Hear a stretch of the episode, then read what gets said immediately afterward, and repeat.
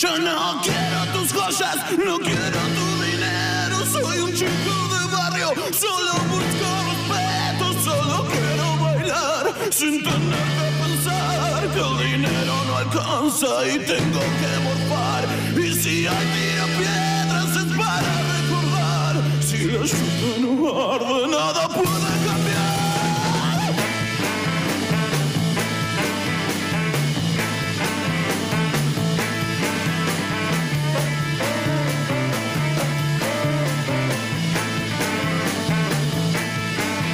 Esto es así como un regreso. Quemar un patrullero versión programa ha vuelto. Esta es la primera experiencia en ese sentido. Bienvenidos, bienvenidas. ¿Qué onda? ¿Cómo están? Las vueltas de la vida me tienen una vez más acá en este lugar que es Radio en Casa, el estudio desde el que grabo unos cuantos contenidos y hago junto a John, Astilla, Nico en su momento, Martín Leguizamón, quemar un patrullero. Quemar un patrullero es un proyecto que nació de una forma, fue mutando y seguirá haciéndolo. La verdad es que no tengo idea qué es lo que va a pasar a partir de este momento. No lo sé.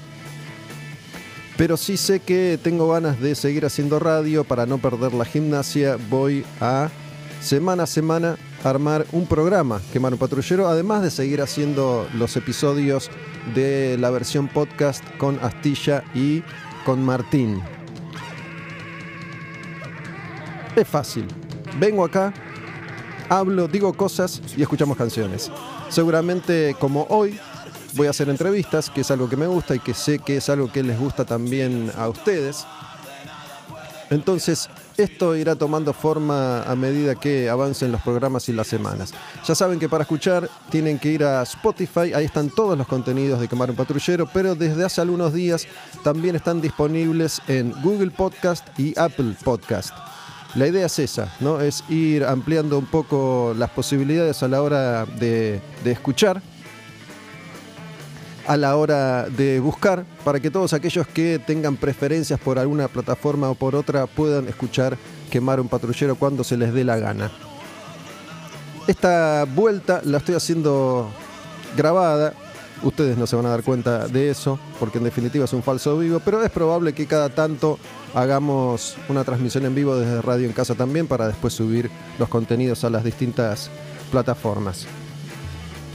La idea básica de este espacio ha sido siempre entender la música como acto revolucionario. Fue la idea principal que nos motivó a armar este proyecto cuando, en definitiva, le propuse a John, que está acá al lado mío, armarlo en Radio en Casa. Esa fue siempre la motivación principal. Y acá no estamos hablando de agarrar un fusil y empezar a los tiros, sino de intentar cambiar el mundo a partir de esto que sabemos hacer y disfrutar y escuchar. Me gusta un concepto obvio, simple, que estaba ahí, que no lo había utilizado todavía, pero que tiene que ver con este tipo de contenidos que son únicos, que son especiales, que están hechos para la gente que disfrutan de la música y que disfrutan de escuchar un podcast o un programa de radio de una manera particular. Y tiene que ver con lo no googleable. Esto que me gusta hacer a mí, que nos gusta hacer a nosotros, no se puede googlear. Acá yo no voy a venir a contarte cronológicamente la historia de Deep Purple, porque eso es aburrido y eso es googleable. Lo no googleable, en este caso, es, por un lado, la pasión con la que intentamos transmitir esto que estamos haciendo, y por el otro, los pensamientos, las ideas y los conceptos, las cosas que se dicen, además de las cosas que se escuchan. Y vamos a retomar este proyecto como lo hicimos inicialmente. Debo recurrir nuevamente a el formato suscripción, que es opcional. Pero la verdad que para que todo este tipo de proyectos que están hechos específicamente para aquellos que disfrutan de algo especial, para todo este tipo de proyectos una alternativa suele ser la suscripción. Es bastante fácil y es muy accesible tienen que ir a radioencasa.com, que es la web de este estudio, de esta radio. Radioencasa.com. Van a ver que está el casillero de Sumate. Ahí cliqueas y es bastante fácil. Te suscribís por débito automático y con una mínima cantidad de dinero al mes podés colaborar para que esto pueda seguir haciéndose. Porque mm, toda mi vida he vivido de esto y espero seguir haciéndolo. Y de alguna manera se han empezado a crear desde hace ya algunos años comunidades con gente que tiene y comparte intereses en común. Es la idea detrás de Quemar un Patrullero. Por eso les pido que se suscriban, si es que pueden. Es opcional, van a poder escucharlo de todas maneras. Pero esa opción existe y esa opción puede ser muy válida para, además de hacer este contenido, generar otros. Radioencasa.com, van a Sumate, se suscriben, débito automático. Es un café por mes lo que pueden poner. Nada más que eso. Sé que nos venimos acostumbrando ya desde hace años al consumo de contenidos gratuitos, pero bueno, es eh, una forma real y concreta de formar parte de esto, de armar una comunidad y de mm, permitir que proyectos como quemar un patrullero existan. Así que les voy a ir pidiendo habitualmente que hagan eso, que se suscriban. radioencasa.com, sumate, se suscriben. Quiero arrancar con una primera canción. Esta canción es una canción que aparece en mi vida cada tanto desde la primera vez que la escuché. Es una canción de una banda de La Plata que se llama, o se llamaba, La Patrulla Espacial. En este momento el grupo no existe, no sé si volverá a existir, pero es una de esas bandas de rock clásicas de la escena de La Plata. Muchos saben que me me uní a la ciudad de La Plata desde hace un tiempo, desde que empecé a trabajar en Radio Cantilo, este proyecto que terminó hace muy poquitito. Y no solo fui a hacer radio, sino que me vinculé con la gente, con los músicos, con los artistas, hice, hice amigos, hice amigas, conocí gente y tengo, tengo pensado seguir formando parte de la ciudad. Así que esta canción que ha sido importante para mí y que volví a escuchar hace poquito y me provocó la misma sensación de siempre, es una canción de la patrulla espacial es una canción que tiene una letra bastante simple, bastante clara, que a mí me representa y me motiva, espero que a ustedes también, porque habla un poco de todo esto, pero con pocas y sabias palabras, además de que la canción es genial. Es la primera banda de la que me enamoré en La Plata, La Patrulla Espacial. Es la primera banda que vi en vivo en La Plata la primera vez que fui a Pura Vida. Pura Vida es un lugar clave y clásico de La Plata, como, como era cemento acá en, Capital desde eh, tiempos ya inmemoriales. Inmemora, inmemoriales. Inmemoriales. Inmemoriales. Inmemoriales. Pura Vida está ahí tratando de sobrevivir como la mayoría de los lugares, las personas, los habitantes, las provincias, los barrios, las ciudades y los planetas ante esta situación que estamos atravesando en el mundo desde hace algunos meses. Esperemos que aguante y que lo antes posible podamos volver a encontrarnos ahí viendo bandas en vivo. La patrulla espacial entonces fue mi primer amor en La Plata y vamos a arrancar con esa canción. Esa canción es la primera. Bienvenidos y bienvenidas entonces a este regreso de Quemar un Patrullero, el programa. La canción se llama Sobredosis y es esta canción que empezamos a escuchar ahora mismo. Si les sirve, préstenle atención a la letra, traten de seguirla porque en definitiva es eh, algo que funciona. Es una canción rutera y yo la escuchaba siempre yendo y viniendo de y hacia La Plata. Es clarísima la intención. Pero bueno, es una, es una canción motivadora, así que me parecía que estaba bueno arrancar de esta manera, quemar un patrullero al programa. Estamos de regreso a la patrulla espacial sobredosis.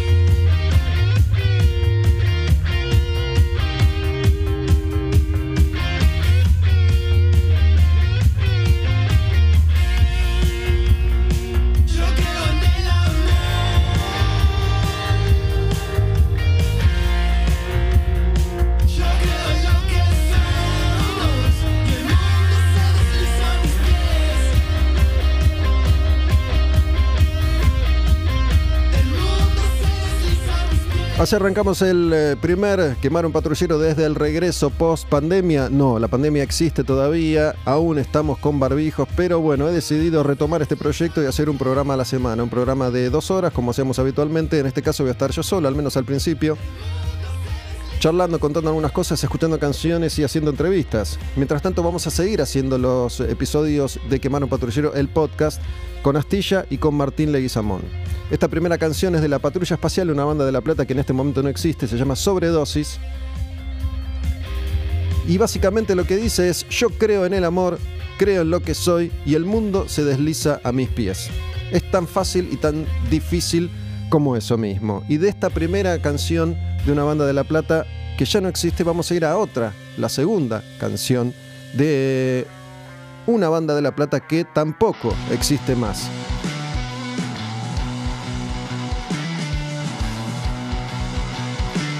se llamaban Guacho. Esta canción es eh, El idioma de los bosques, está en el volumen 3, su último disco. La persistencia de la memoria se llama ese disco, que fue la despedida de Guacho. Sin embargo, los mismos músicos de Guacho tienen un proyecto nuevo, juntos. se llama LMDG.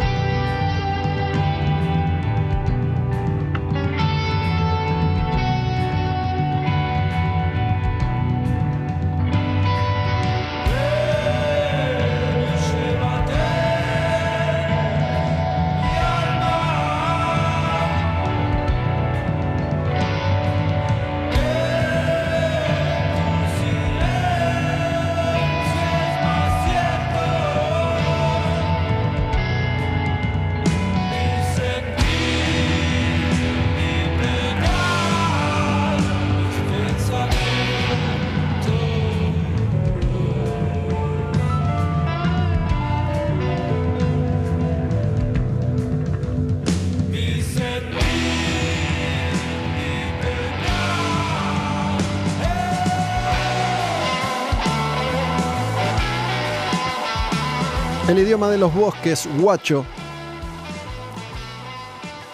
desde el volumen 3, el último disco, La despedida de Guacho, un grupo que nació de esa manera. Cuando se juntaron, dijeron, vamos a hacer tres discos y nos vamos a separar. Se va a terminar Guacho. Y aunque no lo crean, cumplieron.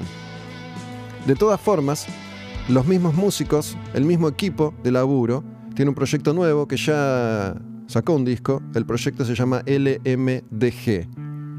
Guacho era una banda de La Plata, de las bandas de rock más importantes de La Plata. Antes habíamos escuchado Sobredosis de la Patrulla Espacial, dos bandas, de esas primeras bandas con las que tomé contacto en La Plata y que pude ver en vivo, también en pura vida vía Guacho.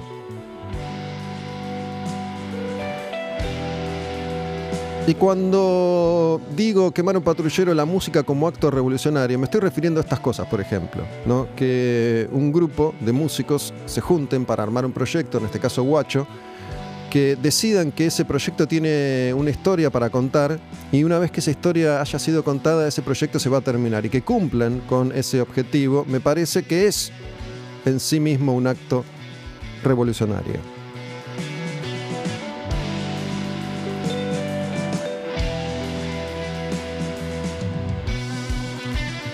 Ya que estamos disponibles en tantas plataformas distintas, aprovecho estos últimos minutos de la canción para explicar.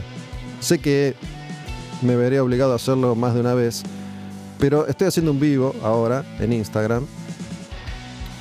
Y a pedido del público, con John conectamos un artefacto que permite que ustedes escuchen la música que está sonando ahora. Pero solamente me escuchan a mí cuando estoy al aire. Cuando no estoy al aire, no me escuchan a mí. Entonces, deben decidirse. O quieren escucharme a mí todo el tiempo, o quieren escuchar la música todo el tiempo, porque las dos cosas todo el tiempo no se pueden por ahora. Esto va a estar subido después a Spotify, a Google Podcast, a Apple Podcast. Encuentran siempre cómo quemar un patrullero.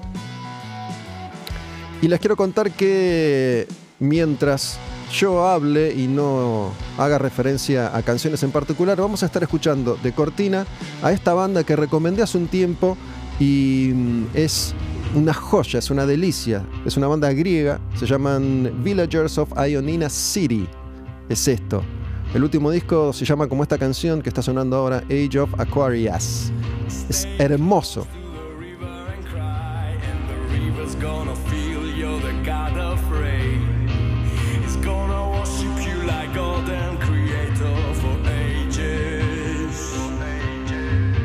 Estoy haciendo un ejercicio, les cuento de paso.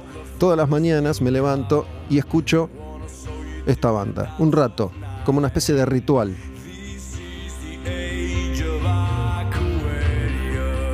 Age of Aquarius, Villagers of Ionina City.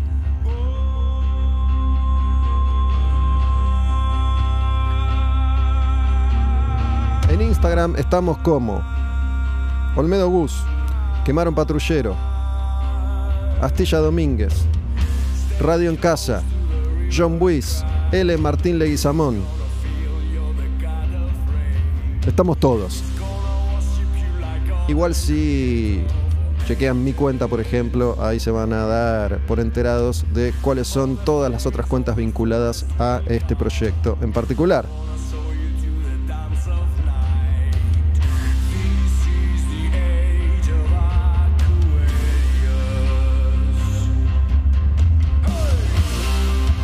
Y elegí algunas canciones hoy que son canciones que me, me movilizan, ¿no? Porque en definitiva también me he dado cuenta siempre, pero ahora soy más consciente, que por alguna razón en particular la música nos moviliza.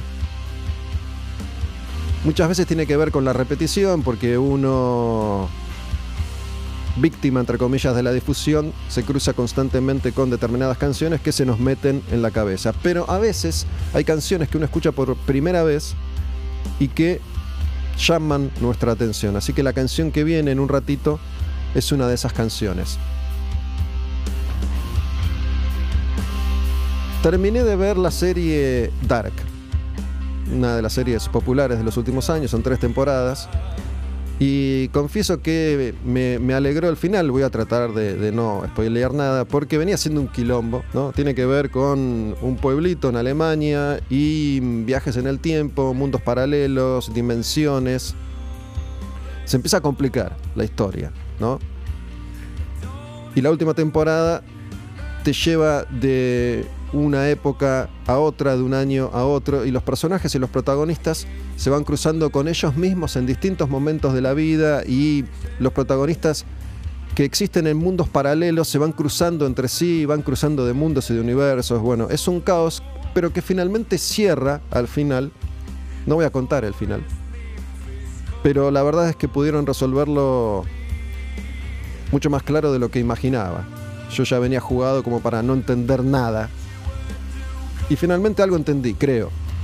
Una de las cosas que entendí es que, mm, por un lado, como la canción Sobredosis de la patrulla espacial, yo creo en el amor, el amor es lo que termina movilizando toda esta historia de viajes en el tiempo y universos y dimensiones paralelas. Pero me dejó pensando en algo y tiene que ver con los patrones de conducta que uno va adoptando en la vida y cómo se hace cada vez más difícil cambiar esos patrones de conducta aunque nos hagan daño y aunque nos hagan mal.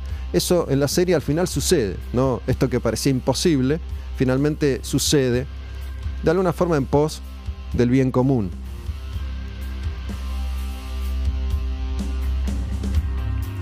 Lo interesante de esta serie, además de la locura de los viajes en el tiempo, que es algo que, a mí me, me, atrae bastante. Y de eso probablemente hablemos hoy con Hugo Bistolfi. Hoy voy a hablar con Hugo Bistolfi, quien fue durante años guitarrista, tecladista, tecladista de Rata Blanca. Pero hoy voy a hablar con él de otra de sus pasiones o de otras de sus pasiones que tienen que ver con la ufología, los ovnis, la espiritualidad, Machu Picchu, Uritorco, la búsqueda, las dudas existenciales. Espero que disfruten esa charla porque me parece que va a estar interesante. Y tiene que ver con el contenido de este primer regreso de Quemar un Patrullero el programa.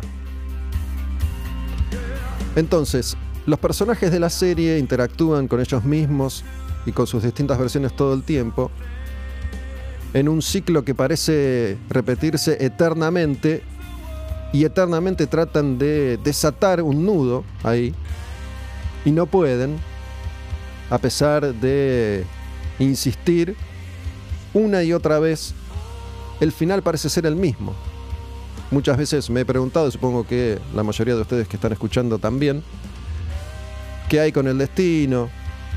Si nuestra historia está escrita y no hay forma de correrse de eso que nos va a pasar, o si por el contrario uno se la pasa creando su propio destino constantemente, ¿no?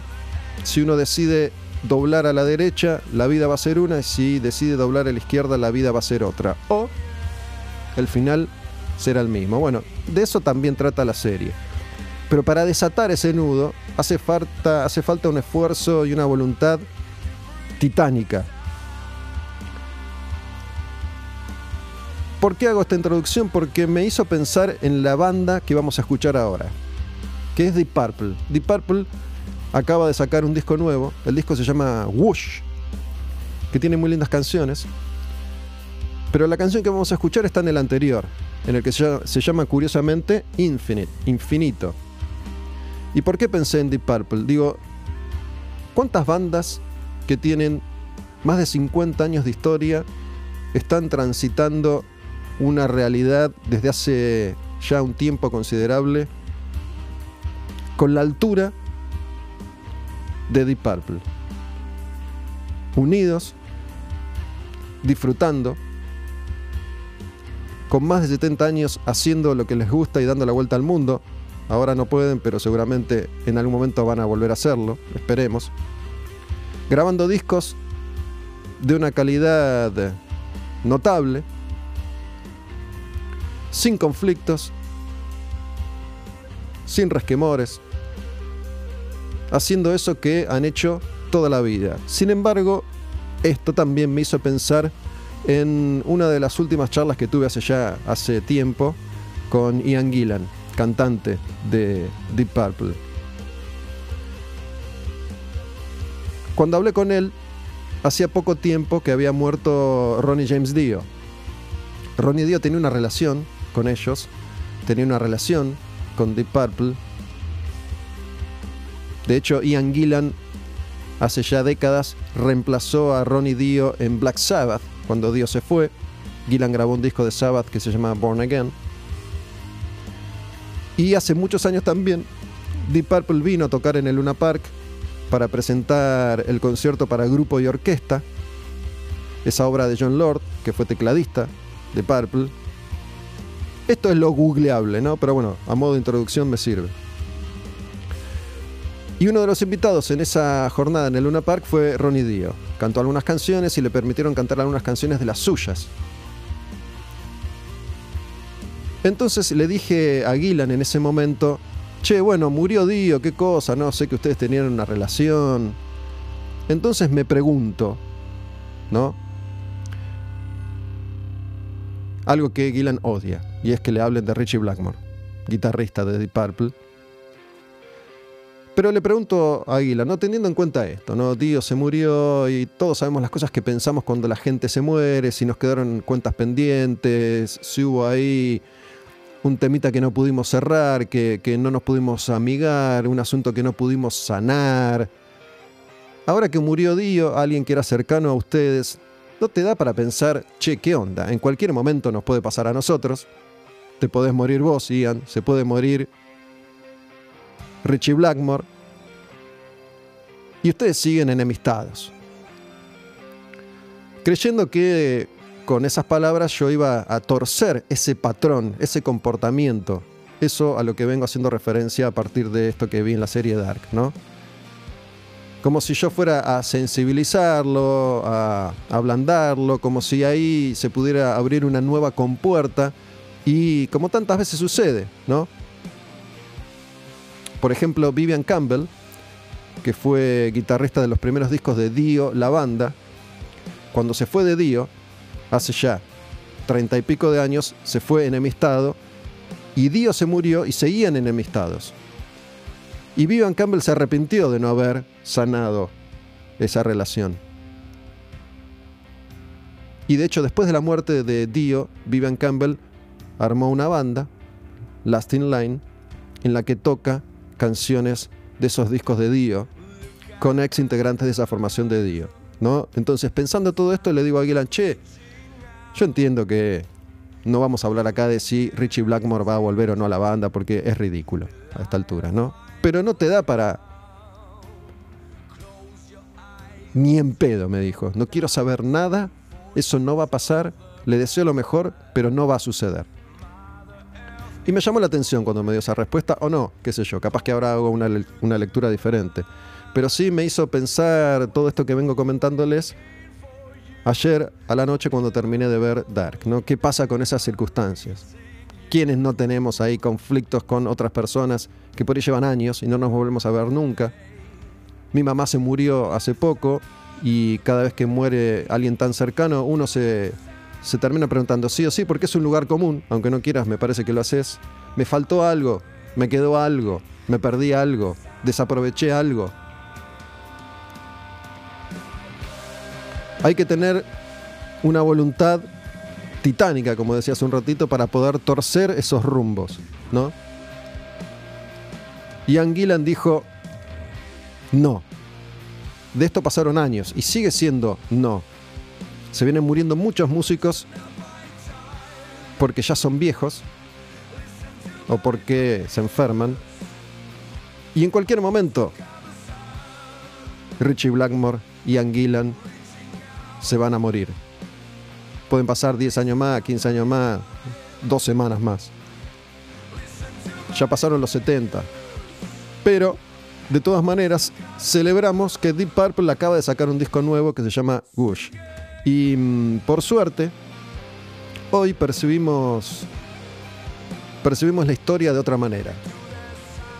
Ya no esperamos que Deep Purple sea moderno, que hagan algo nuevo, que cambien la historia, que reinventen la rueda. No, los aceptamos y los disfrutamos por lo que son. Una banda legendaria que está a la altura de su propio peso histórico y que sigue funcionando y sigue grabando canciones, discos y saliendo de gira. ¿No es acaso lo que todos queremos? Encontrar nuestro camino y seguirlo hasta el final. Esa canción que vamos a escuchar se llama The Surprising. Está en el disco Infinite. A raíz de que Purple sacó un disco nuevo, me puse a escuchar también los anteriores, como este, que tiene algunos años ya, no muchos, que curiosamente se llama Infinito, que tiene que ver con todo esto que, que estamos conversando acá. Y la canción es divina. Así que, si les parece, después de todo esto que acabo de decir, escuchamos esa canción que se llama The Surprising de Deep Purple en Quemar un Patrullero, el programa. Temón. Espero ser claro en estos conceptos. En definitiva, esto es lo que hoy yo disfruto y quiero hacer.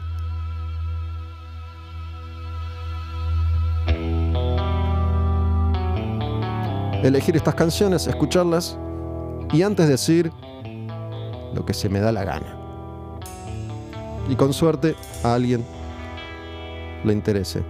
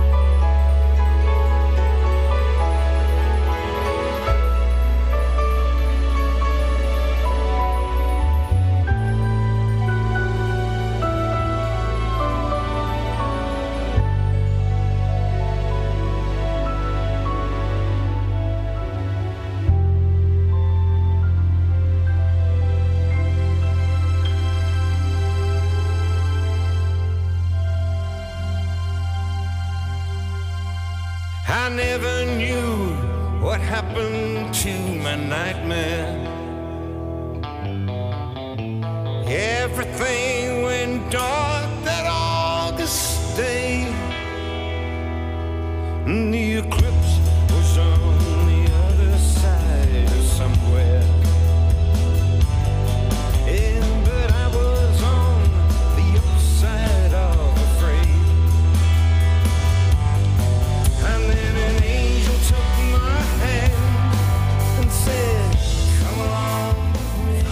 Yo no sé, esta canción la escuché y me, emocionó al toque. Se llama The Surprising.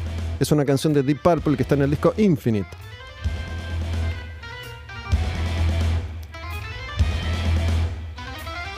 Algunos tal vez sepan, otros otras tal vez no. Yo armo muchas playlists en Spotify. Si, si quieren chequearlas, van a Spotify, ponen Gustavo Olmedo y ahí aparecen todas las, todas las listas. Y mm, bueno, empecé a armar una lista que todavía está ahí en, formación, que tiene que ver con estas canciones que me generan eso, esa emoción en particular, ese, ese espíritu. Y otra de las canciones que puse en esa, en esa playlist es esta que vamos a escuchar ahora, que es una canción de, de Nazareth. Nazareth es una banda legendaria que también tiene muchas décadas de historia y fue, fue un grupo muy popular en su momento, en los 70 sobre todo, que tiene unos cuantos discos clásicos. Uno es este disco que se llama Hair of the Dog. Tal vez conozcan esa, esa versión que hizo Guns N' Roses de la canción Hair of the Dog en Spaghetti Incident.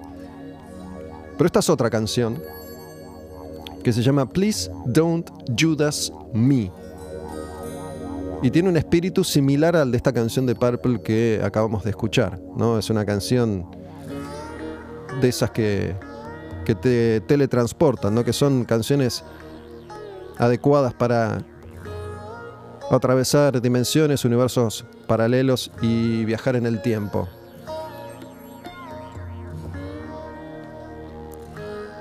Porque la idea detrás de quemar un patrullero es poner Back in Black de ACDC de vez en cuando, pero también escuchar estas canciones, estas bandas que no son tan googleables. Digo, lo puedes googlear, pero me refiero al espíritu de aquello que no aparece fácilmente en tu camino. A no ser que alguien como nosotros muestre ese camino y es la idea detrás de quemar un patrullero.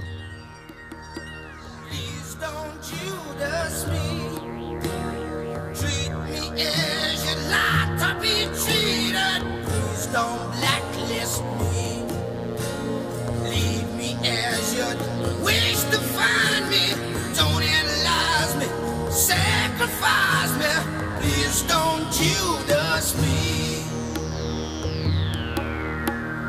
Please don't me. Show me just one shred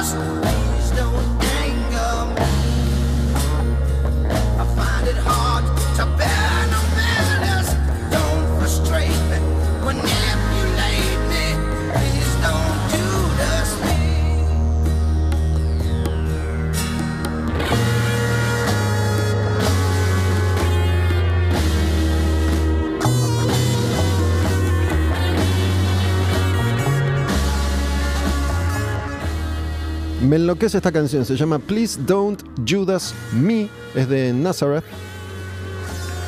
Quemaron patrullero, el programa, he vuelto.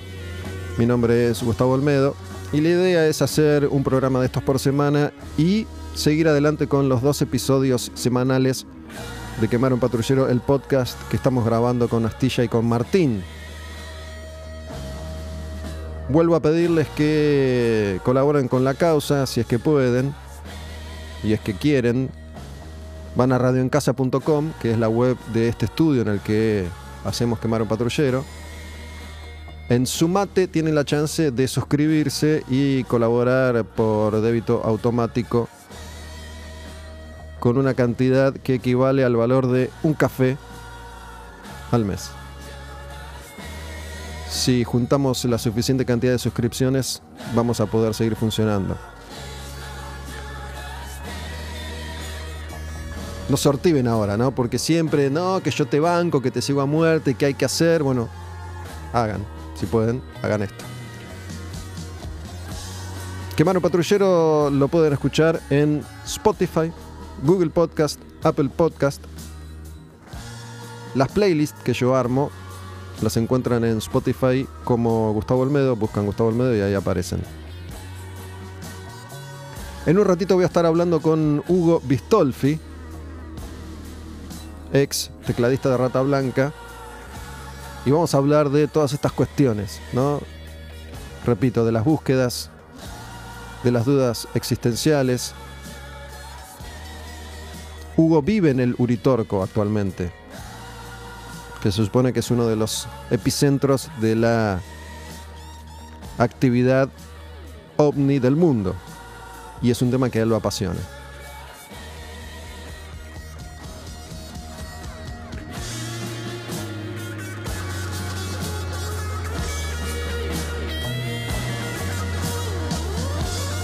Fui separando algunas canciones, obviamente no, no vamos a escucharlas todas hoy, porque me cuelgo a hablar y hablo.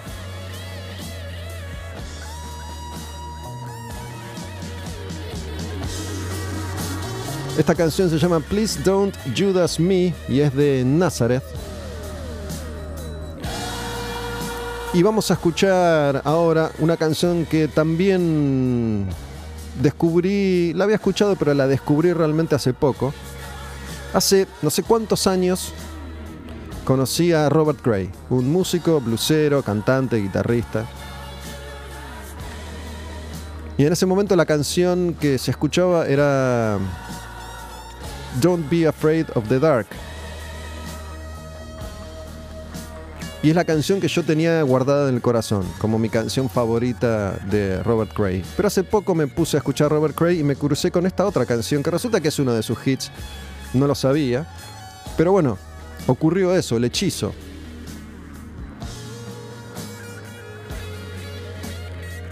Cuando todo se da como para que una canción, en este caso, nos movilicen de una forma determinada.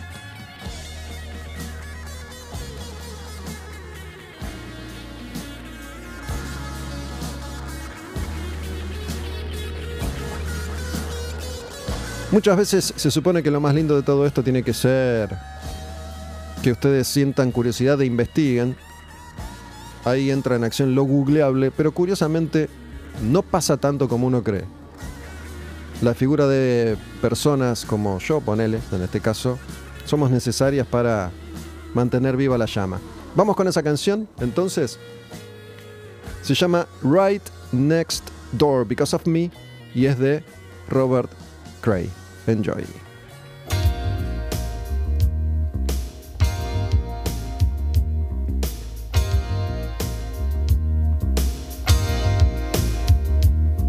I can hear the couple fighting right next door.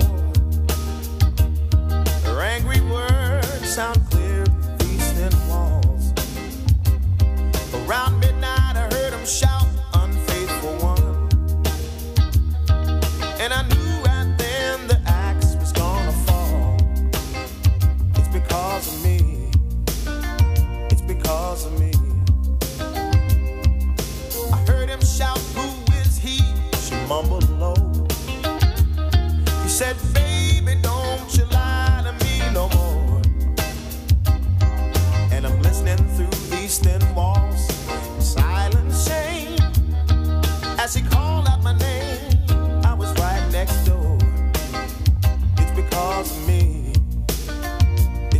because of me. Because of me.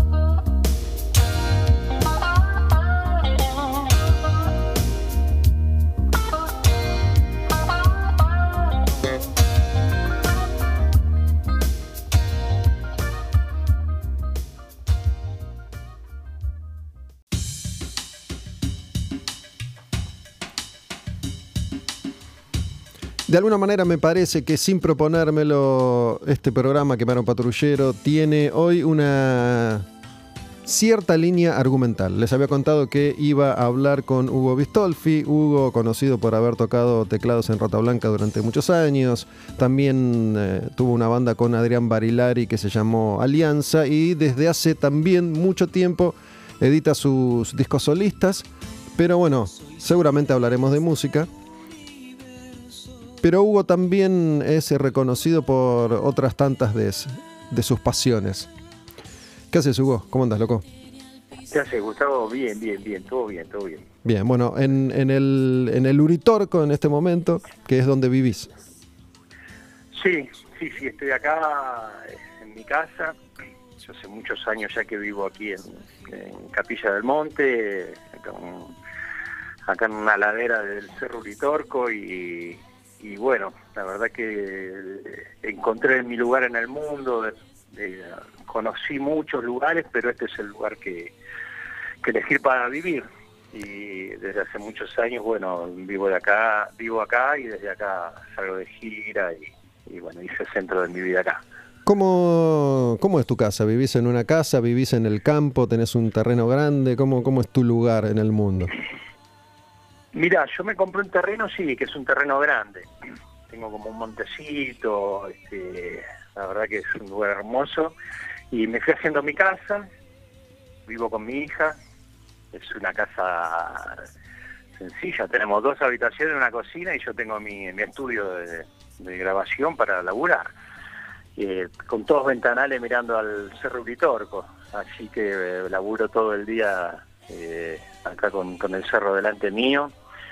Y tengo un terreno que en esta cuarentena empecé a limpiar un poquito, empecé a armar una quinta, tener esa conexión con, la tierra, ¿no? Que eh, siempre estar de gira y nunca capaz tenía tiempo para estar mucho en mi casa y ahora, bueno, disfruto mucho de, de estar en mi casa. Me, me hice una cruz chacana, que son las cruces que hacían los, los indígenas como chingones de acá de la zona, para hacer la ceremonia de la Pachamama.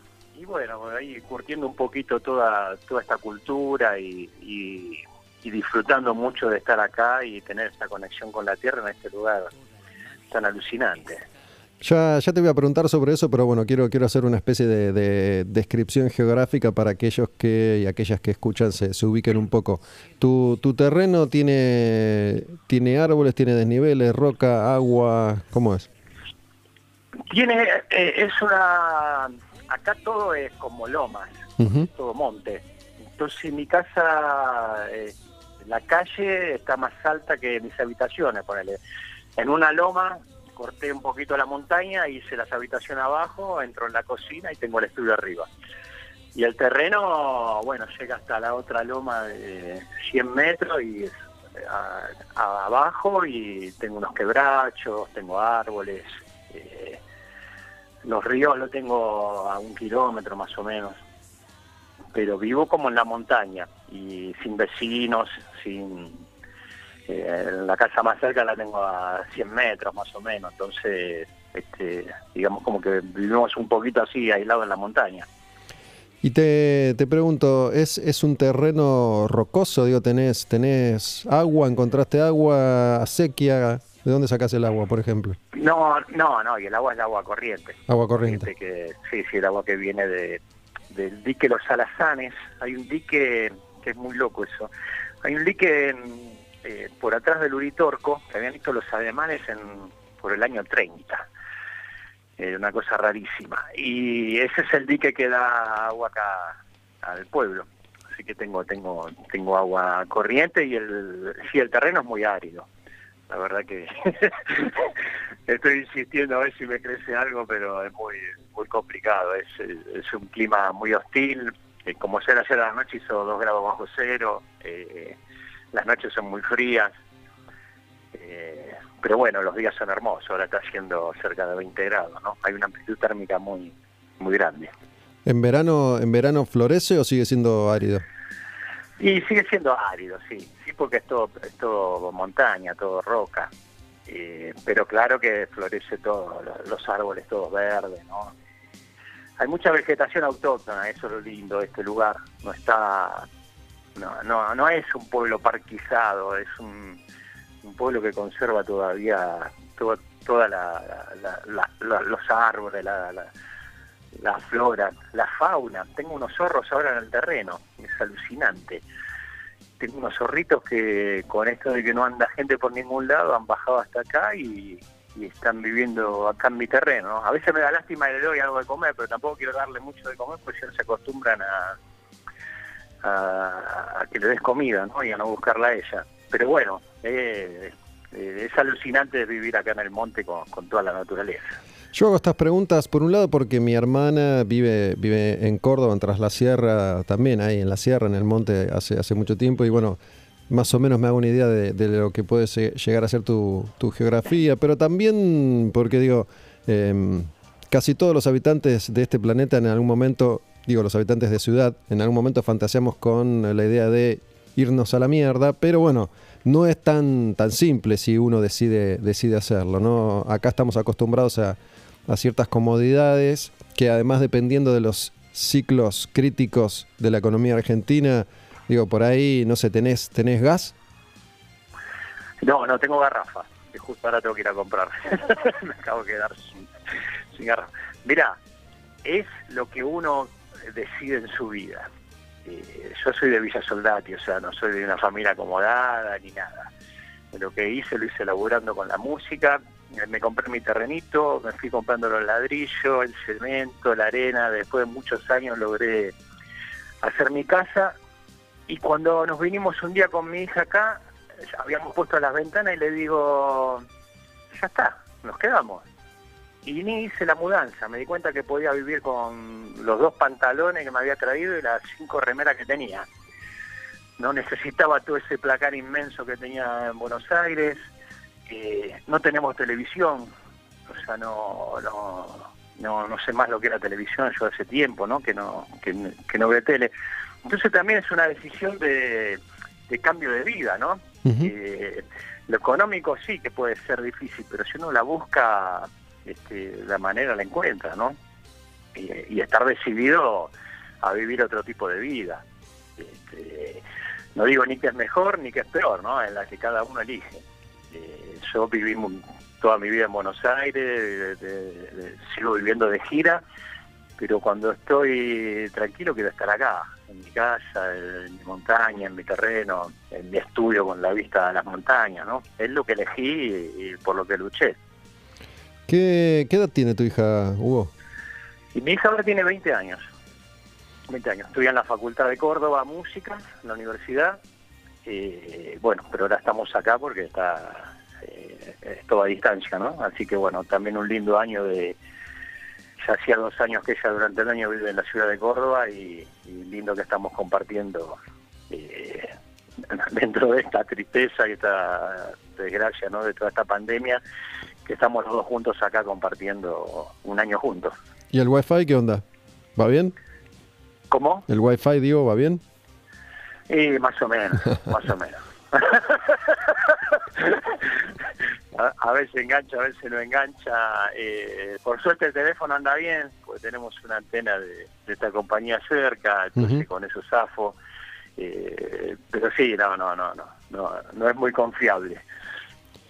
Hugo, ¿y puedo, puedo preguntarte por la, la mamá de tu hija? No sé si, si Sí, me es meto un tema en... personal, pero yo crié a mi hija solo, o sea, eh, eh, me Pero vive. tocó, en esta última parte ser padre y madre eh, y, y alucinante, ¿no? Este, vivimos hace muchos años los, los dos solos. Sin, sin entrometerme, digo, pero vive la mamá. ¿O no? Sí, sí, sí. Vive. Sí, sí. Ok. Bueno, quería, quería hacer esta, esta introducción para, para, de nuevo, situarnos geográficamente. ¿Y vos naciste y viviste siempre en Soldati? Sí, sí, sí. Sí, nací en Pompeya, hay algunas cuadras de, de donde viví siempre, pero eh, soy de Soldati, me crié en Soldati, viví en, en- en un barrio que, que tal vez era medio jodido, pero eh, como mis viejos eran gente laburante que se habían podido comprar una casa en lo último de la ciudad con lo que podían y, me crié ahí, ¿no? Me crié ahí con, con, buena gente, la verdad que dentro de todo con buena gente y con el tiempo se fue poniendo capaz un poco más, más jodido el barrio, pero uno aprende a vivir con, con, con todo eso que le toca, ¿no? Eh, yo digo a veces, pero yo era rubio de ojos celeste. Y parecía danza con lobo, porque había quedado rodeado. Era el último blanco que había quedado, pero la verdad que yo estoy muy contento de la vida que tuve en, Villa Soldati. Cada vez que voy a Buenos Aires sigo parando ahí, en Villa Soldati. Este, es un lugar que co- como donde uno nace, ¿no? Uno tiene en el corazón, sea lo que sea, sea feo, sea malo, pero bueno, es parte de, de la vida de cada uno. Bueno, yo fui a tu casa, no sé si seguís teniendo esa misma ah, casa. cierto, sí, tenés razón. Cuando hicimos, eh, cuando hiciste el documental de Magos, Espadas y Rosas, Sí, sí, de rata. hasta a, a mi casa de allá de, de Villa Soldati. Sí, sí, sí, sí, sí, cierto, que habías venido a casa. Bueno, ahí ¿Alguien, conoces, ¿viste lo que es? Sí, sí, había ido ya alguna vez a, a Soldati, había pasado por ahí. Y bueno, me acuerdo, tengo, tengo ahí un, recuerdo medio borroso, pero me acuerdo que, fui ahí a tu casa. Che, escúchame, ¿y en, en tu familia o en tu entorno, en algún momento alguien te legó o transmitió o abrió las puertas de la percepción? ¿O, o en qué momento surge, surge eso en tu vida? ¿De la música? No, de, mm, de la, de la búsqueda, digo, vos terminaste eligiendo una vida muy, muy particular, digo, ¿eso fue Ah. algo repentino o ya tenías ahí una semilla que alguien había plantado o, de alguna manera se había instalado? El, el descubrimiento de, de este interés por, por el... sí, sí, sí. Mira, mi, mi viejo era, la verdad que era muy grosso. Mi viejo era, tenía una parte científica y, y bueno, y tenía mucho, mucha parte espiritual también. Pero él, como ser, loco, ¿viste? Mi viejo teníamos un telescopio en la terraza ahí de Soldati. Había fabricado un telescopio de, de 3 metros de largo con un espejo de 30 centímetros y digamos que la conexión con el cosmos siempre la tuve, ¿no? Y esa búsqueda por mi viejo. Nosotros, yo de chico veía los, los anillos de Saturno, la luna de Júpiter, y eso medio que te va abriendo la cabeza un poco con respecto a ese tema, ¿no? Pero después con respecto a lo espiritual, a mí me pasó que yo vine a tocar, cuando vinimos con Rata Blanca en 1992, a cerrar eh, en el Festival La Falda Rock, cerramos el Festival La Falda Rock. Y, y ese día yo había quedado como así muy impactado con las sierras de ahí de la falda. Y cuando a la mañana voy a tomar el micro, no, no subo, ¿viste? Me quedo con la mochila y digo, no me vuelvo a Buenos Aires. No teníamos que tocar esa semana y digo, me quedo acá. Y no sabía por qué me quedaba. Hoy sí sé por qué me quedé, ¿no? Pero me quedo en la falda, el otro día aparece una persona y, y, me encuentra ahí en el hotel, me dice, che, se fueron todos, sí, ¿y vos qué estás haciendo? Le digo, nada. Me dice, vamos hasta Luritorco. Y me vine con esa persona hasta acá al cerro y quedé impactado, no sé, me pasó una conexión muy especial con, con, con la naturaleza, con el cerro. Yo no sabía ninguna de las historias que, que, que, bueno, que después me enteré, ¿no? Y que existen acá en este lugar. O sea que tuve una percepción muy fuerte con el cerro. Y empecé, bueno, volví a Buenos Aires porque tenía que tocar el fin de semana ese con Rata Blanca y a la otra semana me volví para subir el cerro. Y a partir de ahí empecé a alternar mi vida en este lugar. Y a partir de ahí empecé a, encontrar este, esa búsqueda espiritual, ¿no? Que, que, que no sabía eh, que la tenía. O sea, eh, y fue un momento muy loco en mi vida porque, imagínate, bueno, vos te acordás, con Rata Blanca hacíamos 250 shows por año, estábamos en Tinelli, en Susana Jiménez, en todos los programas de, televisión, éramos muy famosos, ¿no? En esa época. Y yo me venía acá a la montaña y me hacía muy bien estar solo en la montaña y bancándomela, lo que en esencia era yo, ¿no? Encontrándome a mí mismo, sin toda esa, esa historieta, ¿no? De tanta fama. No era que me volví ni monje, ni iluminado, este, ni ninguna cosa rara, sino solamente que empecé a agregar a mi vida toda esta parte de, búsqueda del ser, de, conciencia y, y esta parte espiritual y se me despertó acá. Y este es un centro eh, increíble. O sea, acá he conocido chamanes, científicos, eh, los escritores más grosos del mundo de, de todos estos temas de metafísico, de espiritualidad. Y, uno va aprendiendo, ¿no? Uno va aprendiendo. Imagínate viviendo acá las datas que, que vas teniendo y eso fue cambiando, eh, yo no digo cambiando, fue incorporando otra, más cosas a mi vida para, para seguir creciendo. No era que dejé lo otro, porque sigo siendo rockero, sigo de gira por el mundo tocando rock and roll, pero incorporé toda esta parte de conciencia y, de espiritualidad y de evolución que con los años bueno, se hicieron cada vez más fuertes. Hugo, ¿recibiste algún tipo de, de, instrucción religiosa, de fe? ¿Estás bautizado? ¿Te bajaron alguna línea? ¿Nada? Sí, sí, sí, sí, yo fui bautizado, soy este, cristiano, eh, fui educado católicamente, ¿no? Estudié la primaria en un colegio católico. Este, y bueno, tengo mi idea sobre las religiones también, ¿no? Después de todo este, de, estos años, de este trabajo, eh, que, que bueno, que las religiones son buenas porque transmiten los mensajes de los maestros, pero también son malas porque están hechos por los hombres para para buscar cierto tipo de intereses ¿no? que no tienen nada que ver con las enseñanzas de los maestros. Yo acá me volví cristiano, budista, hindú, digamos que de todas las religiones eh, he incorporado todas las cosas buenas, sacando toda esa otra parte eh, inventada por el hombre, ¿no? Contame, si podés, algo más de, de- tu papá. Digo, ¿a qué, ¿a qué se dedicaba? ¿Era, ¿Era un hobby esto de la ciencia y, la astronomía? O, o se dedicaba a algo por esa, por esa línea? No, no, era su pasión. Él era mecánico, tornero. Tenía, tenía un taller en el fondo de mi casa y, y bueno, era, era tornero, pero era un apasionado de... Siempre digo, si hubiese nacido en Estados Unidos, hubiese trabajado en la NASA, ¿no? Porque de, de la nada, con, cuatro fierros, hizo el telescopio más grande de la ciudad de Buenos Aires, que es más grande que, el de Parque Centenario y después entró ahí en Parque Centenario, hizo el radiotelescopio que, que está ahí en la terraza del Observatorio del Parque Centenario. Era muy muy inteligente y muy gran eh, leía muchos libros, entonces ahí me sorprendía, porque en esa época que no había internet, que, no había nada, tenía todas las datas de todo.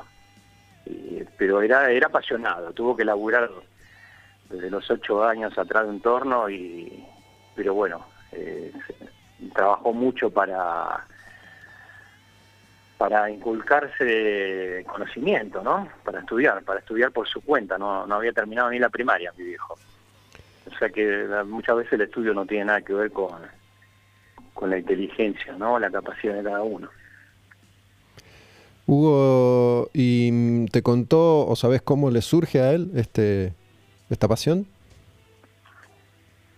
No, y a mi viejo le surge porque le surge, le surgían muchísimas cosas, pero siempre tuvo la búsqueda, esa búsqueda de- del, del universo, ¿no? Yo crecí con él sabiendo eh, de lo insignificante que somos en medio de, esta inmensidad, de este universo, eh, y creo que mi viejo estaba buscando también alguna respuesta, ¿no? De mirar tanto el cosmos, de, hacer un telescopio para tratar de mirar las galaxias. eh, y, creo que él andaría buscando también algunas respuestas de estas que- que no podemos encontrar, ¿no? ¿Tenés, ¿Tenés hermanos? Una hermana, sí, tengo una hermana, tengo una hermana que vive en Buenos Aires. ¿Y tu mamá qué onda? Y mi vieja falleció hace un par de años también, y pero mi vieja no, mi vieja era una divina, pero no, sin, sin estas búsquedas, ¿no? Era, era una mujer normal, digamos, con, con- con todo el cariño, con pero con, con una vida quizás más, más tranquila, ¿no? Con esta locura de estar buscando tantas cosas como estábamos con mi viejo y investigando tanto. Pero convivían eh, amistosamente, digo, nosotros formamos parte de una generación que por ahí las familias eh, solían sostenerse a la fuerza, digamos. ¿En tu casa había una convivencia armónica? Sí, sí, sí, alucinante. Sí, alucinante. Tuve una, este, una familia hermosa. Eh, mi vieja, mi viejo me apoyaba en todo. Mi viejo venía de gira conmigo. Mi viejo terminó conmigo de gira por todos los lugares que yo fui como solista. Muchas veces venía con Rata Blanca. eh, él estaba siempre ahí, ayudando, apoyando. Eh, la verdad que tuve la suerte de compartir con mi viejo todo. Y mi vieja mm, lo veía capaz de otro punto, ¿no? no Viste, como madre más conservadora que, que quería que su hijo fuera ingeniero, capaz. Pero bueno, eh, tenía mi viejo que, que tenía una mente como más avanzada, ¿no? Para esa época y era un copado y, y medio pobre que a mi vieja nunca le di bola, ¿no? En ese sentido, de, de las cosas que me decía, eh, pero convivíamos armoniosamente felices, sí, muy felices. Estoy hablando con Hugo Bistolfi. Hugo tocó en Rata Blanca durante mucho tiempo, pero bueno, estamos hablando de otra faceta de tu vida, para mí desconocida. Digo, hemos hablado muchas veces de muchas cosas, pero nunca, nunca había, te había preguntado en profundidad sobre tu, historia personal o, o familiar. Y mm, volviendo a tu casa, al Uritorco o ahí a Capilla, eh, esta casa que construiste tiene una orientación particular? Digo, me hablaste de las ventanas simplemente para ver el monte o, o se, se hacen las construcciones con alguna orientación en particular? No, no, yo la hice de esa manera. Yo busqué, encontré un terreno que era una, una loma y es más, la calle va en una dirección y yo hice hacer la casa eh, inclinada para que todos los ventanales me, me quedaran al auditor. Cuando el baril me miraba y me decía, vos estás loco. Le digo, sí, sí, sí, hacémela así. Lo único que te pido es que las ventanas den al uritorco. Y, y hice la casa paralela. O sea, yo tengo mi casa paralela al Cerro Uritorco. La calle baja un poco en otra dirección, pero mi casa está eh, paralela al Uritorco, ¿no? Que todas las ventanas, este, eh, como que tengo un plasma acá del Uritorco en cada ventana que tengo. Pero bueno, eso, digo, evidentemente tiene, tiene una razón de ser para vos, pero es una cuestión visual más que nada, no, no tiene que ver con, con eh, geometría mágica, digo. No, no, no, no. No, no. Yo me baso mucho en la percepción y lo que siento. La verdad que yo todo lo que sé lo sé por estar acá. Yo no hice ningún curso ni de espiritualidad, ni de metafísica, eh, ni nada. Es como que vibré con este lugar e incorporé todo lo que incorporé viviendo, viviendo, compartiendo. Y yo cuando vi este lugar dije, mi casa la quiero así. Después me fui sorprendiendo porque eh, coordina todo. Amanece atrás del cerro, que yo no lo había pensado, porque lo único que me impactaba era que el cerro. Entonces, al salir el cerro atrás del cerro, me calienta toda la casa porque entran las luces, la luz del sol todo el día de la ventana. Y después, acá los vientos vienen del sur. Y entonces la puerta me quedó metida para adentro, que no me pega al sur, el sur me pega todo en la pared de atrás.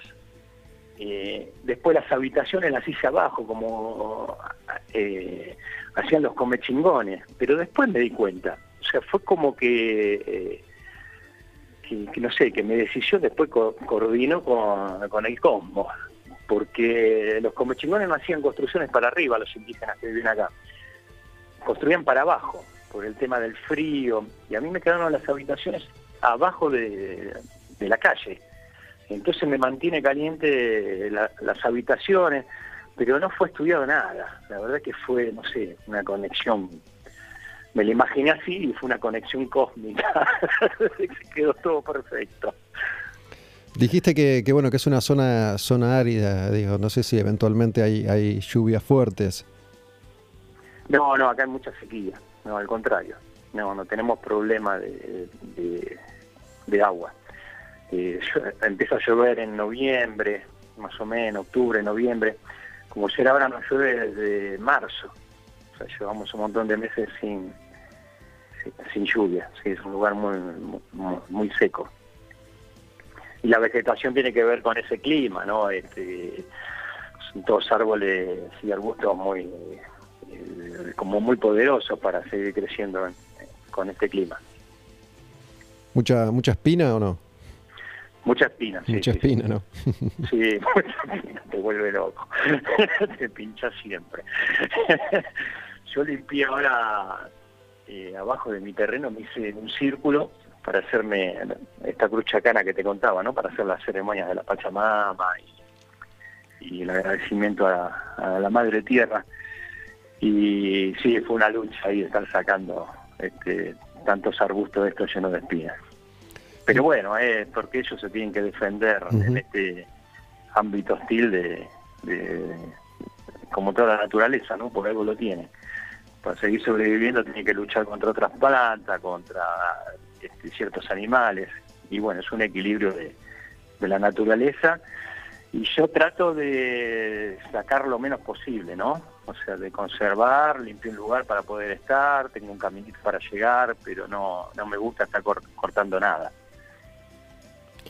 Hugo, ¿en qué consiste la, ceremonia de la Pachamama? ¿Es algo que se hace una vez al año? ¿Cómo es? Y la ceremonia de la Pachamama, todos los pueblos andinos agradecían y siguen agradeciendo a, a la Madre Tierra los frutos que nos dan y lo, y lo que nos cobija. Entonces el primero de agosto, que justamente es cuando empiezan las siembras, cuando se empieza a ir el invierno, ¿no? que está volviendo el calor del sol, ellos hacían, hacían y siguen haciendo, porque gracias a Dios esta- estas tradiciones no, no se perdieron se hace un hueco en la tierra y se le da de comer y de beber. Se, le pone hojas de coca, tabaco, eh, alguna bebida alcohólica, alguna bebida espirituosa, ¿no? Y eh, algún saumerio. Y con eso es una ceremonia como para pedirle a la tierra por todo el año que viene que, nos siga dando su- sus frutos y, y bueno, que nos siga cobijando eh, porque es lo único que tenemos, ¿no? O sea, eh, una vez se pierde la dimensión eh, de la Tierra. Acá por lo único que existimos porque estamos viajando en esta nave que es un planeta y con todo el equilibrio que tiene.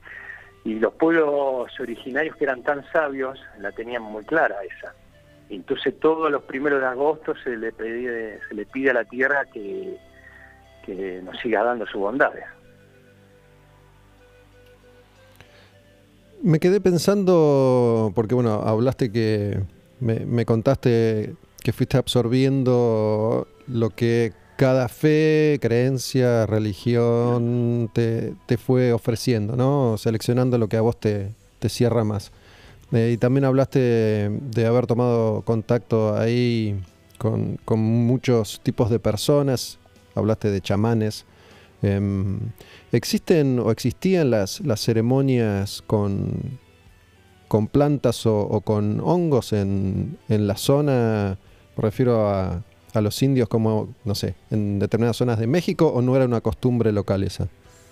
No, no, no, no, no, no, no hay registros acá de, de esa ceremonia. Acá en realidad se ha perdido muchísimo porque eh, lo- los comechingones que vivían acá en esta zona fueron doblegados inmediatamente. O sea, cuando llegaron los españoles no, no han dejado registro. Los que no, a los que no mataron eh, fueron enseguida absorbidos por, por la cultura, eh, colonialista. Entonces tampoco se saben muchas cosas, no, no, no hay registros de, ruinas, de, dibujos. Yo estuve buscando mucho qué tipo de música podían hacer y me he metido hasta en algunos eh, habitantes de acá de atrás de San Marcos Sierra, que son descendientes de indígenas, y ni ellos tienen registro de, de- culturalmente de, de lo que tenía. Y a muchos los han matado, acá hay una historia, eh, atrás del Uritorco están las grutas de Ondamira, donde había un asentamiento con chingón muy grande, y ellos iban escapando de, los españoles. Y, bueno, los persiguieron, los persiguieron, y muchos no quisieron entregarse y se, suicidaron, se tiraron de arriba de una montaña, han encontrado todos los esqueletos eh, abajo de esta montaña eh, para no entregarse a los españoles, ¿no?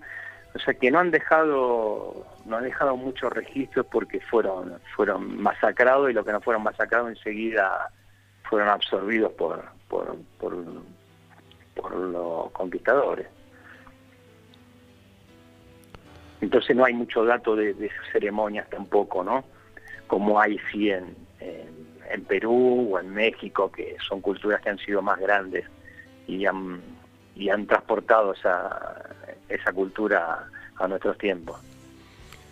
Hugo, ¿podrías eh, explicar, digo, si bien casi todos tenemos alguna referencia del, del Uritorco, en general es algo muy, muy superficial. ¿no? Digo, ¿podrías, ¿podrías explicar brevemente por qué es un lugar tan, tan particular, ese en el que vos vivís?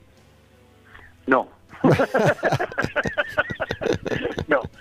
Mirá, te podría dar eh, 20.000 explicaciones, porque te podría dar una que es geológica, que el cerro tiene cuarzo en su interior, te podría dar una científica que acá, como estamos a mil metros y el cerro llega a los 2000, eh, los iones del oxígeno son distintos, entonces eso hace que, que tu respiración sea distinta, que tu cerebro actúe de otra manera. Te podría decir que está dentro de un triángulo, como decía Fabio Serpa, ¿no? Un triángulo de fuerza entre tres cerros de, acá de la zona, pero en realidad, no sé, no sé, yo lo siento, yo lo siento, lo he sentido la primera vez que vine, lo sigo sintiendo todos los días, pero no, no hay una explicación, la verdad que no, como te digo, puede haber muchas teorías, pero, y que todas tienen su, eh, que son valederas, ¿no? Porque si yo te hablo de los iones de oxígeno, claro que van a ser distintos acá a los de Buenos Aires, que está a nivel del mar. Eh, si te digo que tiene cuarzo el cerro, y sí, el cuarzo tiene una energía especial, pero en realidad no, no, no, no, a ciencia cierta no, no se sabe qué puede ser. Pero bueno, hay muchos de los que estamos acá que hemos sentido esa vibración con el lugar. Yo he sentido una conexión, la verdad que he sentido una conexión extra, una conexión espiritual, una conexión cósmica, una conexión de, sentirme bien, de ser feliz. Y, tampoco me lo pregunto mucho, ¿no? ¿Por qué será? Porque es cuestión de vivir y sentirlo. Si bien te, te- te agradezco esta explicación porque me, me suma y suma, me refería a qué es lo que sucede ahí, más allá de que tengamos o no una, una explicación. Digo, ¿por qué se hizo famoso este, este lugar? Em, ¿qué, es lo que, ¿Qué es lo que se ve? Digo, o no, qué sé yo, digo, esto es, es, es- es mito, evidentemente no. No, no, no, no es mito, no es mito. Suceden cosas, suceden cosas, suceden cosas extraordinarias. Este, desde hace tiempo los mismos convechingones comentaban, ¿no? De, esa conexión con seres de luces. De Uritorco parece ser que en idioma comechingón significa gente adentro de la montaña. Y acá está la historia de, la ciudad de Erx, una ciudad en otra dimensión dentro del cerro, que había muchos investigadores que habían entrado a esa ciudad en otra dimensión telepáticamente. Eh, es, es común ver luces, o sea, eso ya te lo hace un lugar distinto, ¿no? Acá todos vimos luces y vimos cosas, es algo normal. Y, eh, lo que es un tema tan delicado a veces de hablar, porque uno es un hilo delgado, ¿no? Hablar de estos temas porque uno puede quedar capaz como chapita, como loco, o, drogado, no sé. Pero es, un, es una realidad que sucede en este lugar, que no tiene explicación. O sea, yo no me pondría a explicar qué es, porque yo no lo entiendo. Pero esas cosas existen y eh, me ha pasado en, años, por los años 2000, ahí ver cantidad, ahora este último tiempo no. Eh, ahora he tenido unas experiencias así extraordinarias y, y que es, no sé, la verdad que no sé qué es, pero existe y casi todos los que vivimos acá hemos vivido esas experiencias. Antes que nada, bueno, yo te, me parece que lo sabés, pero te lo, te lo digo, te, te llamo con el máximo respeto, digo, no tengo ninguna intención en lo personal y después la, la opinión de los demás corre por cuenta de los demás, digo, de, de tratarte ni tratar a nadie de chapita, de hecho lo, lo hablo porque me, me interesa. Em, dejando eso, eso en claro. em, No, no, no, no, yo te dije porque, viste, a veces uno lo habla en un ámbito, estas cosas, que, que es tomado para, Sí, entiendo. para la cargada, como es un tema tan delicado, no digo que vos me estés llamando para eso, por supuesto, te, te respeto muchísimo y te, te aprecio mucho, Gustavo, pero sí que es un tema difícil de hablar, ¿no? Este, a eso me refería. Entiendo, entiendo. Hugo, mm, el tema de, de la, la relación con ovnis o, o extraterrestres, ¿tiene que ver con buscarle una explicación a esas luces o, o es algo que va un poco más allá? Y eso lo tuve siempre, como te contaba antes, ¿no? Con mi viejo, estar mirando el cielo desde chico y estar y estar buscando. Eh, acá lo que sucedió fue de- más conexión con todo esto, ¿no? A través de estos hechos, a través de, de, de- de lo que se vibra acá y de, y de las conversaciones que uno tiene acá. Eh, poner acá veníamos mucho con Fabio Serpa, eh, hicimos un congreso de OVNI que vino JJ Benítez, que es el, el escritor de Caballo de Troya, no sé si te ubicás, Sí, sí, sí. Este, nada, un bestseller así que te deja como loco, ¿no? Las historias que cuenta este, JJ Benítez. Entonces es un lugar que, que te va poniendo cada vez, te adentras más en, eh, en todos estos temas, ¿no? Es un es, como una búsqueda de tratar de entender algo. Pero en realidad es muy difícil de entender, ¿no? Porque no sabemos ni qué, ni qué estamos haciendo en esta tierra, ni dónde estamos, y en este planeta que es un puntito insignificante del universo. Este, no, me, me fui para otro lado. ¿Cuál, cuál era la pregunta? Para que... No, no, está bien, está bien. Estamos yendo a todos lados. No, ¿sabes qué te quería Sí. preguntar? ¿Cómo, ¿Cómo es la convivencia ahí eh, en, en el barrio, en la ciudad? Digo, hay, hay un- una especie de... lo- te, lo, te lo llamo código, ¿no? Entre las personas que, que viven ahí, digo, porque al ser una atracción turística tan importante, eh, bueno, ahora precisamente no, pero debe haber un movimiento constante y continuo. ¿Cómo, cómo es la convivencia en, en un lugar que me imagino es chico, se conocen todos? Sí, sí es un lugar eh, chico y casi todos vinimos de afuera. Este, esa es una realidad también del pueblo. Eh, es un pueblo este, poblado ma- mayoritariamente por gente de Santa Fe, de Rosario, de Buenos Aires, ¿no? Gente que ha venido como yo, así a, vivir otra vida. Y, y es muy tranquilo. La verdad que es un lugar muy tranquilo, te mete muy adentro tuyo todo el tiempo. Eh, yo tengo mis amigos, pero tampoco es que. Bueno, ahora por supuesto no, pero me reúno los viernes que me voy al bar a tomar un farnecito y a reunir un rato. Este, digamos que la vida social es muy tranquila o algún... Los miércoles nos juntábamos a comer un asado y jugar a las cartas con otros pero es un lugar muy muy tranquilo, ¿no? Cada uno está como muy metido para adentro también, ¿no? No, no es un, no es una ciudad muy grande tampoco, no tenemos mucha muchos atractivos. Este, y la gente hemos venido todo en esa frecuencia, ¿no? Lo que lo hace un lugar especial porque digamos como que las conversaciones y todo están dentro del mismo rango de de, frecuencia eh, no sé, por decirte la televisión, que están así para el humano. Yo hace años que no sé lo que pasa en televisión porque tampoco comparto una conversación con alguien que me hable de la televisión. o sea, nadie tiene televisión. Es como eh, otra frecuencia de vida, ¿no?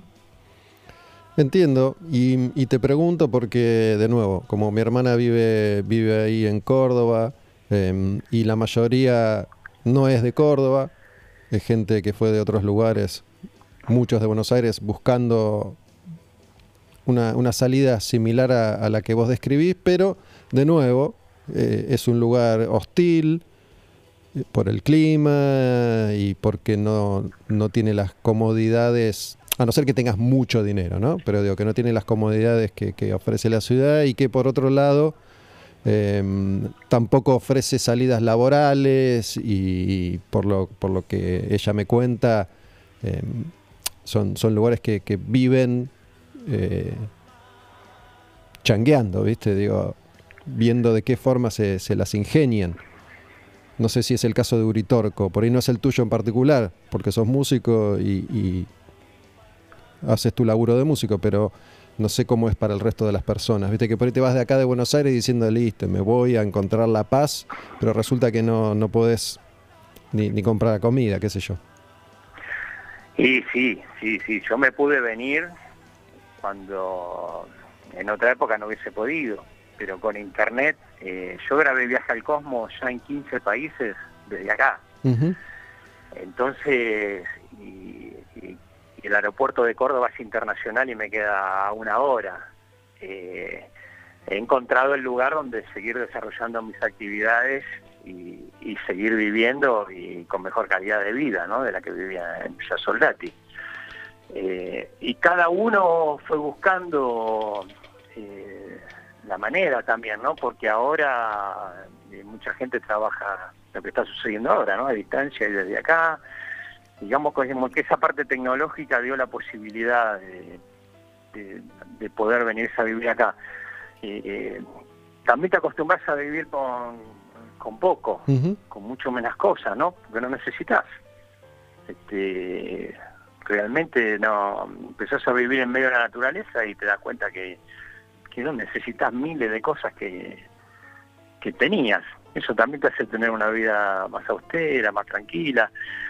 Y, en mi caso he encontrado eh, la perfección, porque yo mi mismo estudio que tenía en en Villa Soldati me lo traje acá, que en realidad es nada, ¿no? La computadora, los parlantes, los procesadores. Y, y desde acá sigo grabando y sigo haciendo más todavía que desde allá, porque mi cabeza también funciona de otra manera y, más tranquila. Y de gira sigo saliendo igual por todo el país porque estoy estratégicamente en el centro de Argentina. Yo me voy a San Juan o a Mendoza, estoy a 4 o 5 horas, me voy a Santa Fe, a 4 o 5 horas, me voy a Salta, Jujuy, estoy a 8 horas, me voy a Buenos Aires, estoy a 7 horas.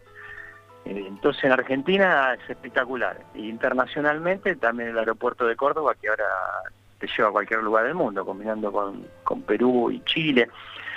Entonces en mi caso fue eh, espectacular, porque sigo haciendo más cosas que, que allá este, y acá.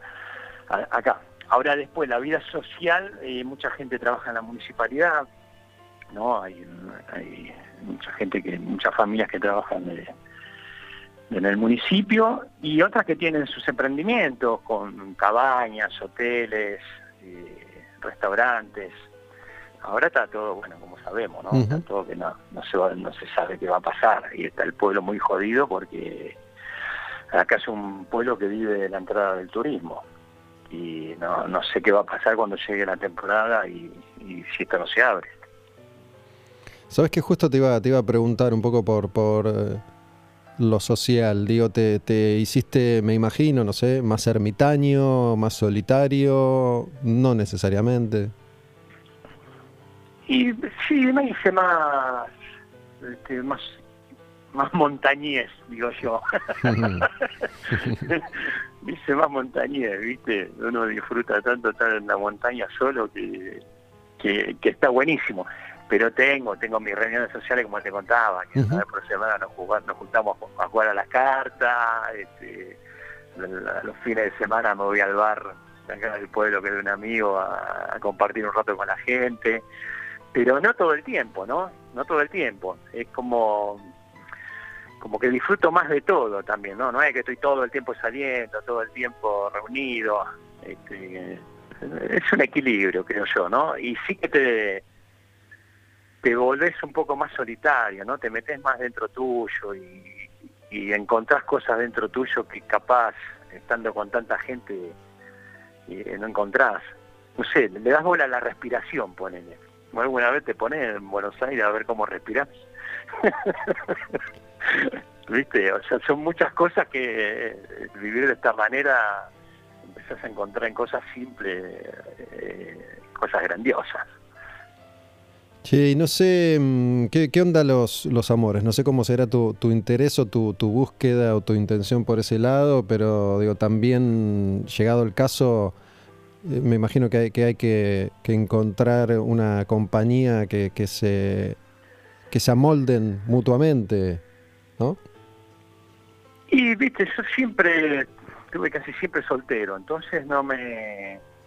y ya es una forma de vivir, es como que no necesito eh, estar casado. Ujú. Sí tengo mi pareja, este, que no, no vive acá, pero este, nos vemos asiduamente.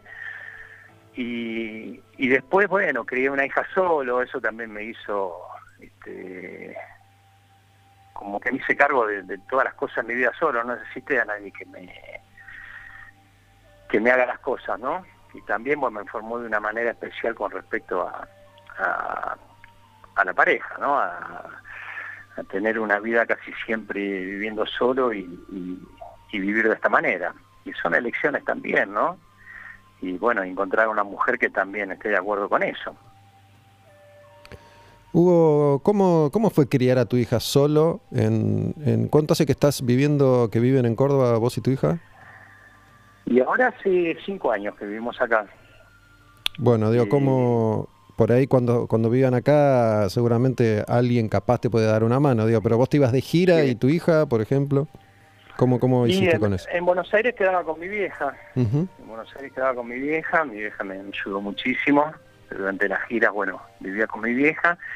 Y después acá eh, fue alucinante, porque ya ella...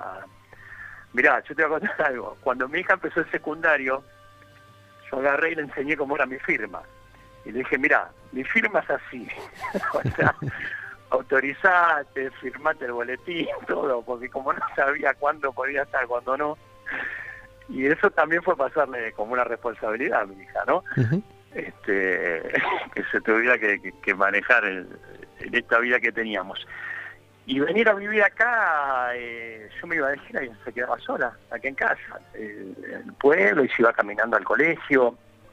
Este, acá fue re tranquilo también, este, manejándose ella, ¿no? Bueno, también tuvo que tener este, su responsabilidad, ¿no? De lo que de lo que nos tocó vivir, pero fue maravilloso. La verdad que este cambio acá fue mucho más tranquilo que allá.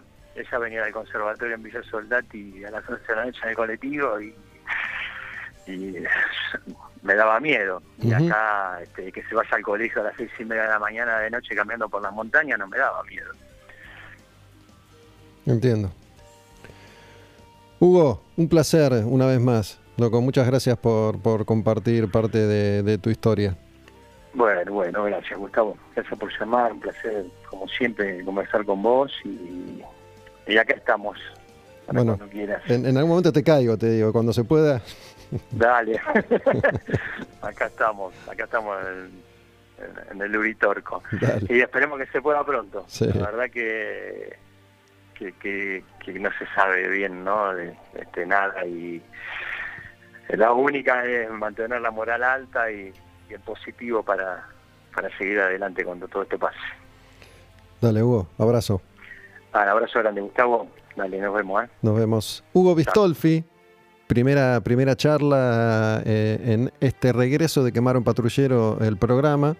Eh, hace poco hablé con él para, para otra nota, otro programa que, que hacía y me pareció interesante volver con esta intención a hacer este proyecto en particular, ¿no? Arrancar como una etapa diferente, plantado desde un lugar distinto. Y mm, la historia de Hugo me parece que es una historia muy interesante. Espero que, que si llegaron hasta acá la hayan disfrutado. Seguro fue así. Si llegaron hasta acá es porque lo, disfrutaron y mm, hay, hay, hay unas cosas para, para tener en cuenta, para contemplar, ¿no? Arranqué hoy este programa diciendo que, que entendíamos la música como un acto revolucionario y repito, tiene que ver con, con esto. Digo, la, excusa siempre fue la música y la música me, en lo personal me ha traído hasta, hasta este lugar, hasta acá, y me da la chance de tener estas conversaciones con, con músicos eh, respetados, admirados, que tienen y tuvieron una vida interesante para compartir. Hugo Bistolfi, ex tecladista de Rata Blanca, Y mm, vamos a escuchar una canción que no es de Hugo, pero es una canción que se relaciona con toda la, temática que estuvimos compartiendo con Hugo y en definitiva con el programa de hoy, que es una canción de Blue Oyster Cult, que es una banda de los Estados Unidos que, arrancó eh, a principios de los 70 a, editar sus discos. En, en esos primeros años de los 70 fue una banda muy, muy popular. Después se tra- transformó en un clásico de culto. Hay, algunas canciones que son muy conocidas, como Don't Fear the Reaper o, o Godzilla. Pero no, no está entre las bandas más populares. No, no está al nivel de, de Deep Purple que escuchamos hoy, sino que quedó un poco atrás. En los 70 sí era un grupo más grande, pero bueno, no deja de ser todo un clásico, una banda que a mí me encanta y que es muy, muy interesante. Capaz eh, hayan escuchado Ghost y no Blue Oyster Cult. Bueno, hay, hay mucho de, de Blue Oyster Cult en, en el sonido de, de Ghost, por ejemplo. Pero esta canción, que está en un disco que se llama Secret Treaties, Blue Oyster Cult es una banda que, que jugó mucho con la idea de lo desconocido y mm, de la ufología, de los extraterrestres y de los ovnis. Estéticamente se han relacionado mucho con eso también. Y de hecho esta canción que vamos a escuchar se llama Astronomy, astronomía. De eso en parte estuvimos hablando con, con Hugo y su papá, tornero que se armó un telescopio gigante para observar el cosmos.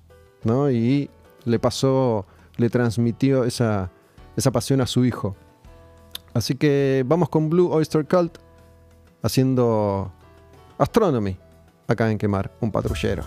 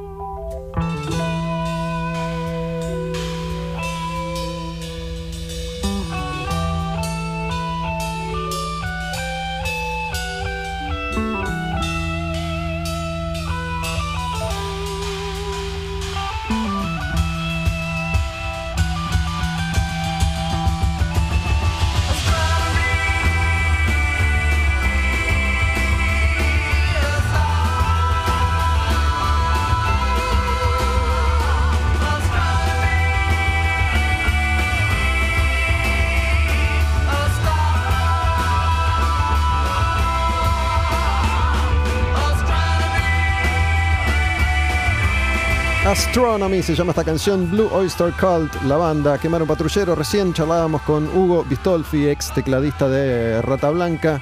Linda conversación. Y bueno, así llegamos ya casi al final de mm, este primer eh, Quemar un Patrullero, el programa desde el regreso. ¿no? Están todos los episodios anteriores y todos los programas anteriores disponibles en las distintas plataformas, en Spotify, en Google Podcast, en Apple Podcast.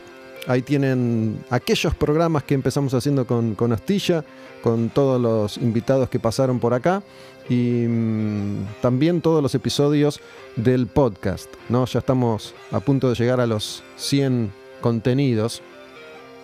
Y voy a seguir grabando con Astilla y con Martín un capítulo con cada uno por semana. Así que va a haber, al menos por ahora, porque vivimos en la incertidumbre absoluta, va a haber mucho más material que el que venía habiendo. Repito que si quieren pueden sumarse a la causa y armar esta especie de comunidad autosustentable, ojalá, ¿no? Que esta, que esta sea una especie de, de radio uritorco, ¿no? Donde uno puede hacer lo que, lo que siente, lo que quiere y poder seguir viviendo. Pueden suscribirse, es una suscripción mensual por un valor mínimo. Para hacerlo tienen que ir a la web de Radio en Casa, que es el estudio en el que yo grabo. Radioencasa.com, van a la columna Sumate y ahí es fácil. Completas unos datos y por débito automático te, te suscribís. Así que espero que, que puedan y que decidan hacerlo para, para seguir cruzándose con este tipo de material, porque ya a esta altura, eh, gracias porque me lo dicen mucho, pero a esta altura conozco lo suficiente este medio como para saber qué es lo que acaba de pasar hoy, estas dos horas, esta charla con Hugo, si bien puede no ser del interés de la enorme masa popular que habita este planeta, sí sé que no es tan fácil de encontrar en otro lado. No en estos términos, con esta construcción. Así que gracias de nuevo, ahí nos estamos viendo y mm, voy a cerrar con, con una última canción. ¿no? Recuerden las cuentas en Instagram, Olmedo Gus, Radio en Casa, Quemaron Patrullero, John Buis, Astilla Domínguez, LM Leguizamón y otro, otros etcétera que ahora no recuerdo. Hay canciones que terminan siendo curiosas, ¿no? Esta canción con la que vamos a cerrar es una canción divina, hermosa, pero me parece que Iron Maiden se la apropió.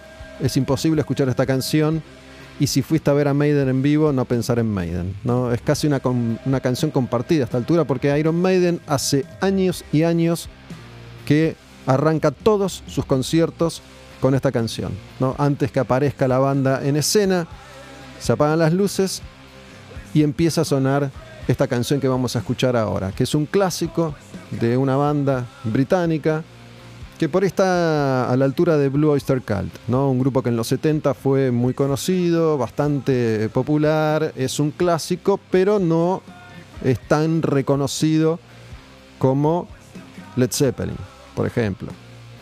La banda es UFO y la canción es Doctor Doctor. Es seguramente la canción más conocida de UFO y mm, digo que es una canción compartida con Maiden porque Steve Harris, que es ultra fan de UFO, decidió que Maiden empiece cada uno de sus shows en cada una de las ciudades que visitan y visitaron año a año con esta canción. Así cerramos esta vez Quemaron Patrullero.